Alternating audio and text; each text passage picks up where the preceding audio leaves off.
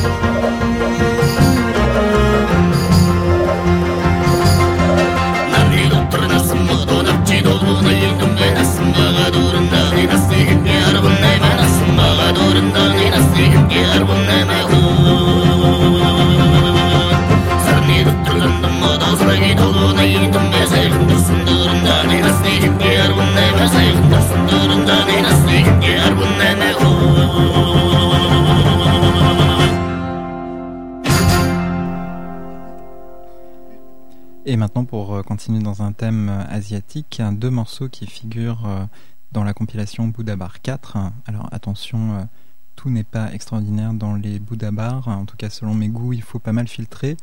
Ces deux morceaux-là, en l'occurrence, sont vraiment excellents et leur enchaînement est vraiment heureux puisque tous les morceaux en fait sont enchaînés, mixés dans, dans, les compilations Bouddha Bar. ces deux morceaux s'appellent La fille de Pékin de Frédéric Rousseau et A Passage to Tibet par le groupe Tibet Project. Et vous allez sentir à quel moment le second morceau commence parce que c'est celui qui est euh, le plus moderne, euh, un petit peu électro.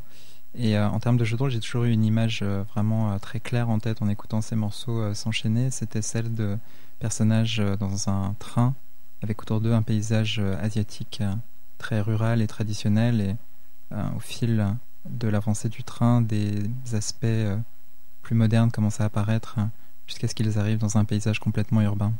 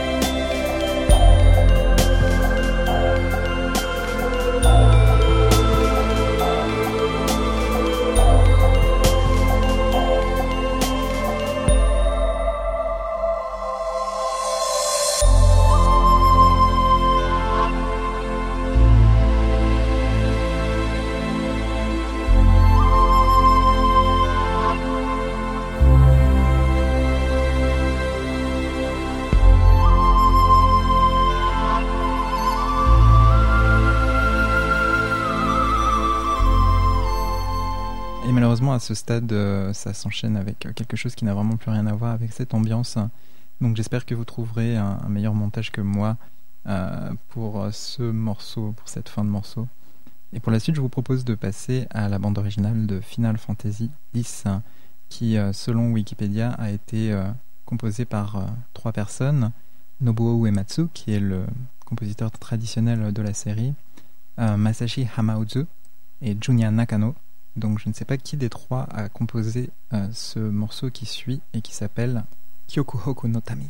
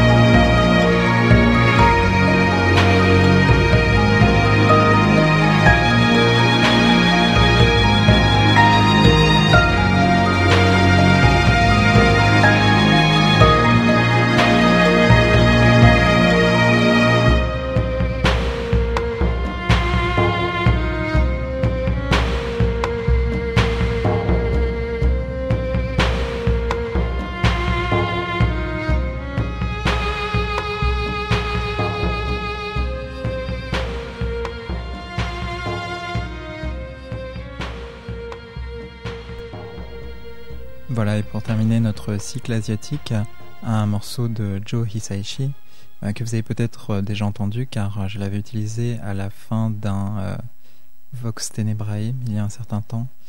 ce morceau est une reprise du thème d'un film de Kitano qui s'appelle Kids Return. Mais dans le film original, même si le film est très bon, la musique était interprétée par des synthés qui rendaient assez peu justice au thème principal. Et heureusement pour nous, Joe Hisaishi a décidé de reprendre ce thème de façon orchestrale lors d'un concert qu'il a donné en 2001 à Tokyo, et le résultat est époustouflant.